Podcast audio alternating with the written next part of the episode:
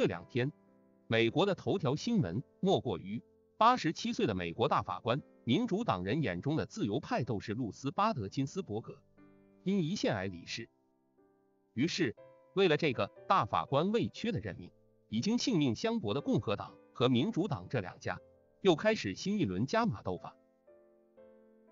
特朗普发誓要提名能按宪法本意解释美国宪法的法官和大法官，称最高法院如此重要，下一任总统将获得提名一、二或四位大法官的机会，这将改变生活。弄不好的话，我们将不会有一个国家。有人说，一旦特朗普的新大法官提名通过参院批准，保守派大法官将变成六人，自由派仅剩三人。这对美国司法社会制度的影响，甚至要超过美国总统大选。大法官的位子如此重要，以至于一百多年前的美国总统塔夫托，在卸任总统八年后，又去当了最高法院的首席大法官，干了九年才退休。他喜欢当法官胜过当总统。不知道你有没有注意到，两党政治斗争正在深入到美国的法律系统里。据《经济学人》的报道，今年美国两党至少资助了两百二十六起跟竞选相关的诉讼案，这两百二十六起案件横跨美国四十三个州和地区。这是为什么呢？做迷茫时代的明白人，我是您的专属伴读。原媒体朗读者雪山，今天的木鱼见闻，我们就一起来看看美国的两个政党为什么要把政治斗争打上法庭，这又会怎样影响今年的大选？其实党争斗上法庭，在美国是有历史渊源的，可以一直追溯到赫赫有名的马伯利诉麦迪逊案。我们可以先简单回顾下这一大事件，尽管行政。立法、司法三权分立是美国的立国根基之一，但是在建国之初，司法的权威与行政、立法相比却比较薄弱。汉密尔顿曾评论说，司法部门既无军权，又无财权，不能支配社会力量与财富，不能采取任何主动行动，是分立的三权中最弱的一个。直到一八零三年的马伯利诉麦迪逊案。一举奠定最高法院解释宪法及司法审查的权利，加强了三权制衡的基础，防止任何一方独大。这一案件的审理是美国历史上的重要事件，也是法治史上的典型案例。马伯利诉麦迪逊案中的表面主角是当事人威廉·马伯利，但实际主角却是首席大法官约翰·马歇尔。马歇尔利用这场官司。巧妙地将一桩棘手的行政诉讼案演变成确定最高法院权威的著名案例，名留青史。马伯利诉麦迪逊案的大致经过是这样的：马伯利是马里兰州的一名成功商人，同时也是一名热心的联邦党人。在一八零零年大选中，代表民主共和党的杰斐逊打败了试图连任的联邦党人亚当斯，当选总统。在杰斐逊就任前一天，联邦党控制的政府及国会通过立法及行政命令，任命了一大批联邦党人担任法官，包括十六名巡回法院法官及四十二名治安法官，也一座太平绅士，并由当时执掌国玺的代理国务卿约翰·马歇尔在委任状上盖印，连夜送出。这批连夜上任的法官被称为午夜法官。马伯利也是这批午夜法官中的一员，他将担任哥伦比亚特区的治安法官，可以审判价值不超过二十美元的案件。但他的委任状却没有来得及送出。第二天，杰斐逊接任总统后，得知还有一批委任状留在了国务院的办公桌上，于是立刻下令新一届政府代理国务卿列维林肯扣住已经签署盖印的委任状，将这些委任状如同办公室废纸。垃圾一般处理，法官拿不到委任状，就等于律师没有执照一样，无法履行职务。等了两年多，马伯利在万般无奈之下，只得于一八零三年向重新运作的最高法院请愿，要求最高法院向时任国务卿詹姆斯·麦迪逊下达执行令，强迫麦迪逊送达委任状。这样，案件就到了马歇尔的手中。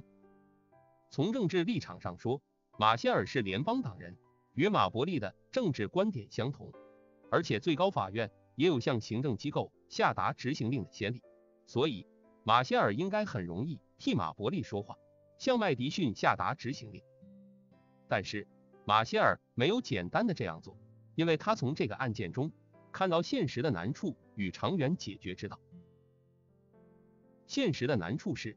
最高法院可以向国务卿下达执行令，但在当时最高法院无钱无鉴的情形下，行政部门如果不理睬最高法院的判决，最高法院也无计可施，这样最高法院的威望将大打折扣。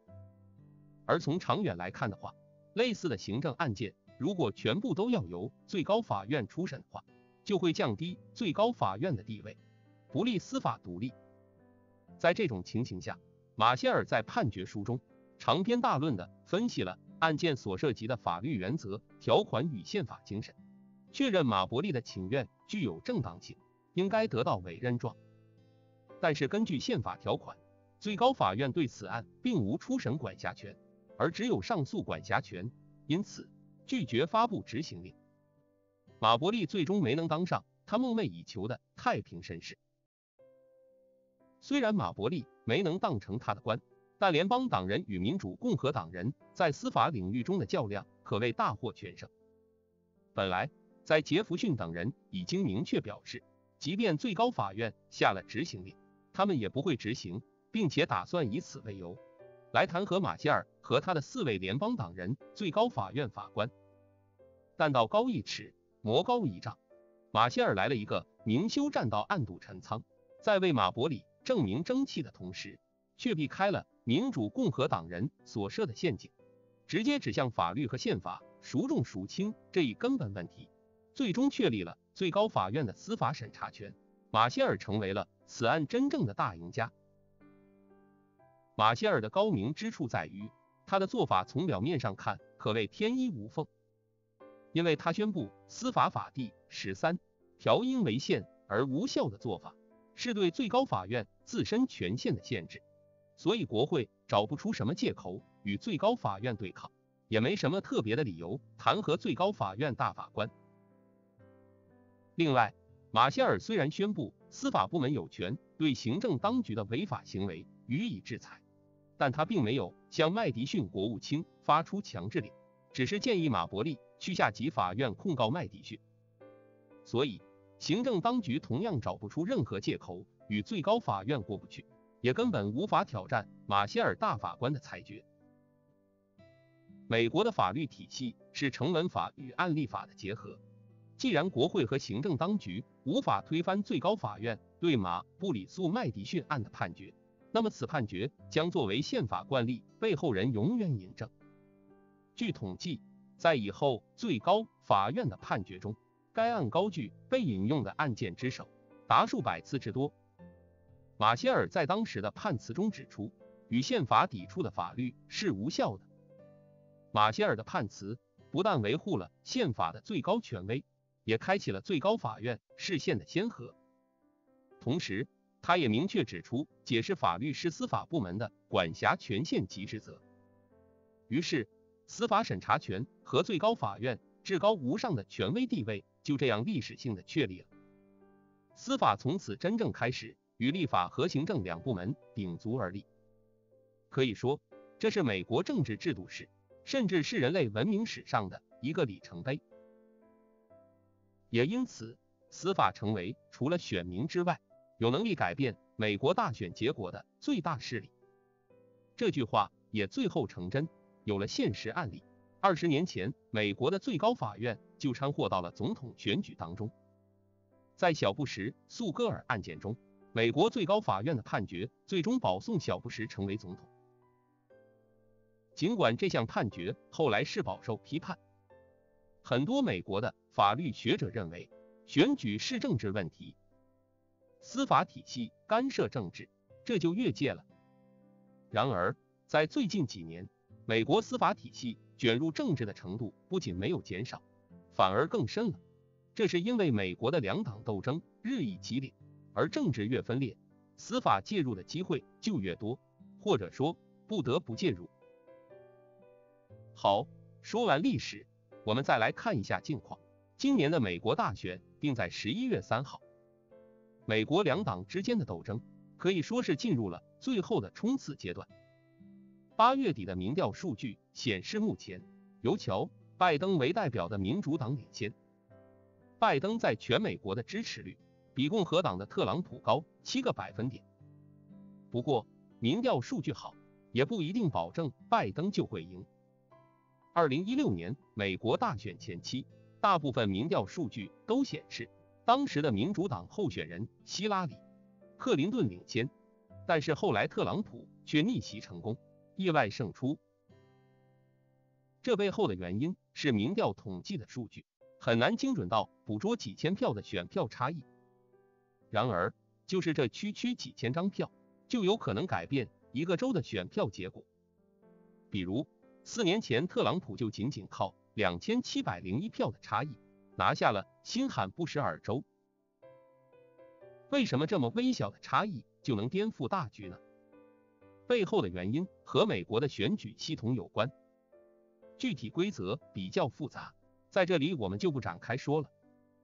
你只需要知道一点，那就是在美国绝大多数的州都采取一种赢者通吃的规定。比如说，如果特朗普在佛罗里达州，获得百分之五十点零零一的选票，拜登获得百分之四十九点九九九的选票，那么这个州里百分之一百的选票最后都归特朗普了。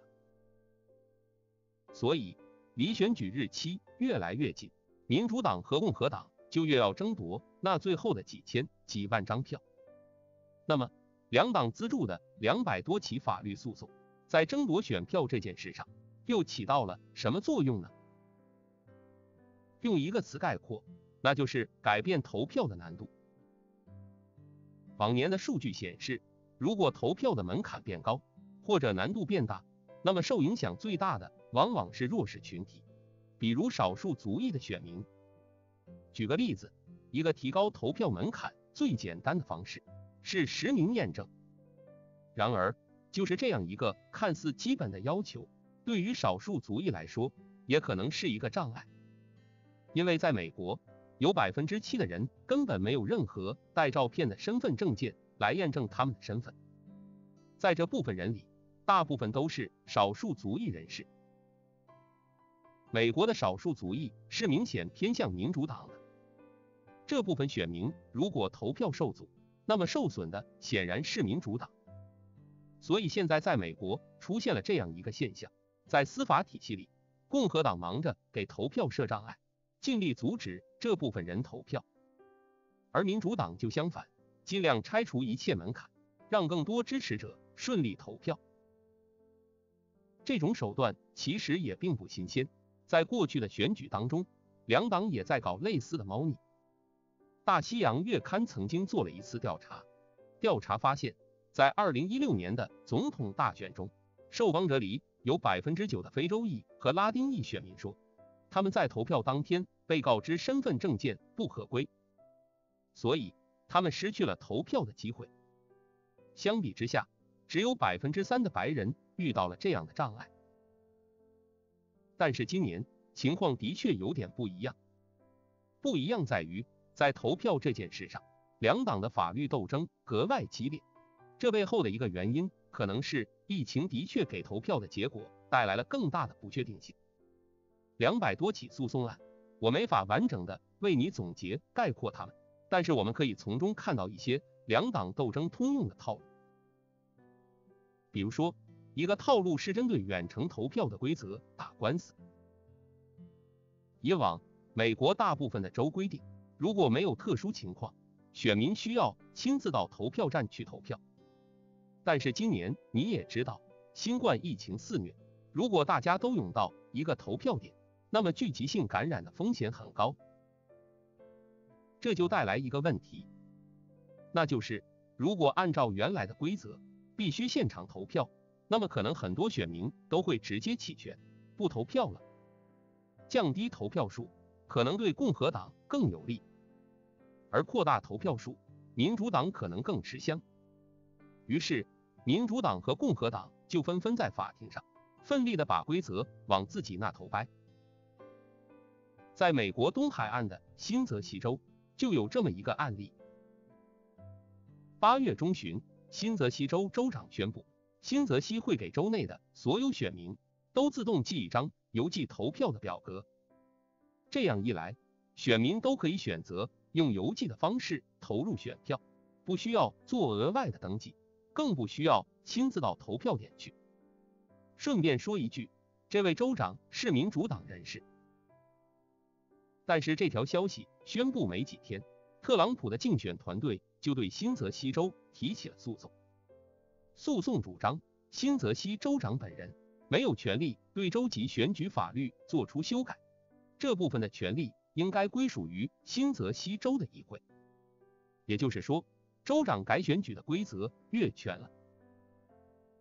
但问题是，新泽西州的议会也是民主党控制的，所以在特朗普。提起诉讼后不久，议会就通过了州长的法案。于是，特朗普团队又在上周五提出了新的指控，说州长的行为还违反了美国宪法。这是一种类型的诉讼，两党在远程投票的问题上扭打。而另外一个类型的诉讼是关于投票站数量的。我们可以去看看美国的内华达州。如果你长期关注美国政治，你可能知道内华达州是一个关键的摇摆州。比如在上一届大选里，民主党和共和党在这个州的支持率几乎是势均力敌。最后虽然民主党拿下了内华达州，但是相比起共和党，他们只领先了二点四个百分点。这也就是为什么两党今年都特别关注内华达州的情况。八月初。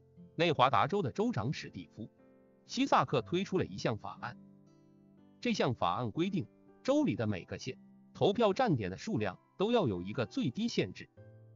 其中，人口最多的两个县里，投票站的最低限制也要相应的比其他的县高。那你也知道，投票站多了，更多的选民就可以就近投票，同时这也减轻了每个投票站的拥挤程度。这也有利于鼓励选民在疫情期间出来投票。可是，特朗普的团队就针对内华达州提起了诉讼。诉讼认为，这种按照人口数量设置投票站的方式不公平。比如说，他们认为，在内华达州，有些县虽然整体人数比较少，但是登记的选民数量多，这应该怎么算？因此，特朗普团队的律师主张。撤销这条法案。像这样的关于投票站数量的诉讼，现在在美国也非常的普遍。那你别看这些诉讼都是地方法院层面的争斗，好像只是针对美国的某一个州，但是根据美国的法律，这些争议都有可能上升到国家的层面。因为即便地方法院做出了裁决，案件的任何一方都可以提起上诉。而上诉的终点站就是美国的最高法院。最高法院的裁决可就不仅仅是针对某一个州的，它有可能会成为先例，影响到全国的选举法规。虽然这并不是一个好的趋势，但是你看，从马伯利诉麦迪逊案到今天美国两党全面在法律体系内进行整治斗争，都是因为司法体系是一个制定规则的地方，而规则的影响力。往往不局限于个案，而是会扩散到整个系统里。改变规则，往往能达到四两拨千斤的效果。